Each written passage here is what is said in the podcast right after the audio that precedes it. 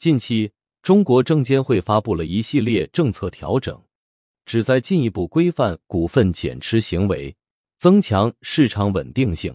这一系列政策调整被普遍视为历史上最严格的减持新规。具体来说，政策要求上市公司在破发、破净情形下，或近三年未进行现金分红，现金分红不足净利润百分之三十的情况下。控股股东、实际控制人不得通过二级市场减持本公司股份。这一举措的出台引发了广泛关注，也引发了对市场稳定性和投资者权益保护的思考。股份减持新规的背景和目的：股份减持是指公司控股股东、实际控制人或其他股东通过出售股份来减少其持股比例的行为。在过去的股市中，股份减持曾经引发过市场的不稳定和投资者的不满。为了保护中小投资者的合法权益，提高市场的透明度和稳定性，中国证监会对股份减持行为进行了规范。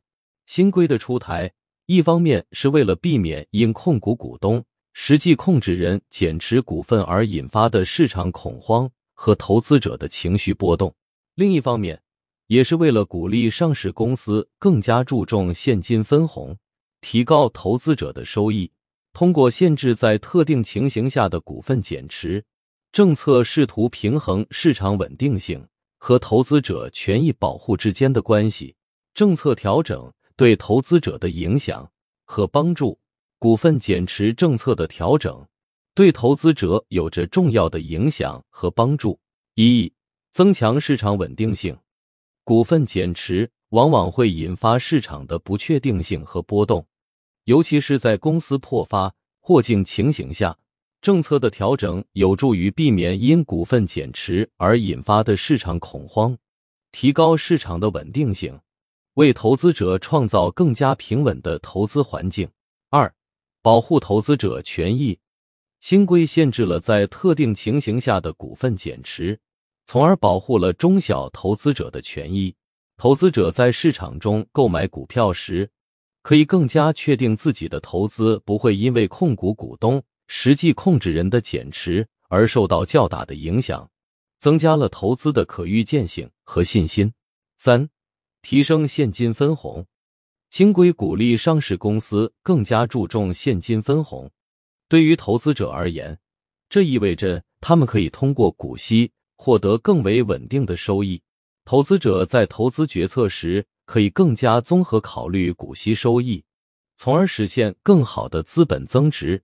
四、倡导长期投资，限制了股份减持的情况下，投资者可能更多的考虑长期投资，而不是追求短期的利润，这有助于稳定市场，减少投机行为。促进投资者更加理性和长远的参与市场。股份减持政策的调整是监管部门为了保护投资者权益、提升市场稳定性而采取的举措。尽管这一举措可能会在某些情况下限制了股东的权利，但从长期来看，它有助于创造更加稳定、透明和可预见的市场环境，为投资者提供更好的投资体验。然而，投资市场依然存在风险。